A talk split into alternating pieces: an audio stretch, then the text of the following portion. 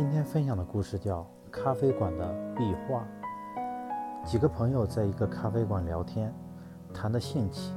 其中一个人正在大发高论，手足舞蹈时，没注意到旁边经过的服务员，一下子打翻了服务员手中的盘子，满杯咖啡全溅在了白色的墙壁上。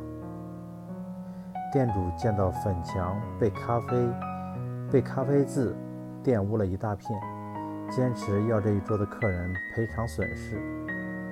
正在他们僵持不下时，邻桌的一位年老的客人把店主叫到一旁，跟他说了几句什么，然后走回自己的位置旁，从旅行包里拿出画笔和颜料盒后，走向那面沾满着咖啡渍的墙。没费多会功夫，屋子变成了一幅画。一匹深色的骏马安详地在草地上吃着草，不远处躺着一位绝幻绝伦的女子。大家纷纷拍手鼓掌，对画家的手笔赞不绝口。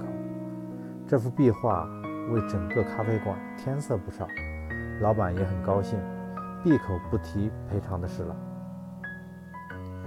这故事告诉我们。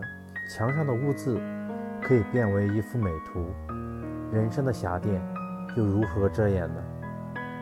不要因为一步错了就自甘沉沦，收回你的脚步。阳光会让你的霞电也显得光彩。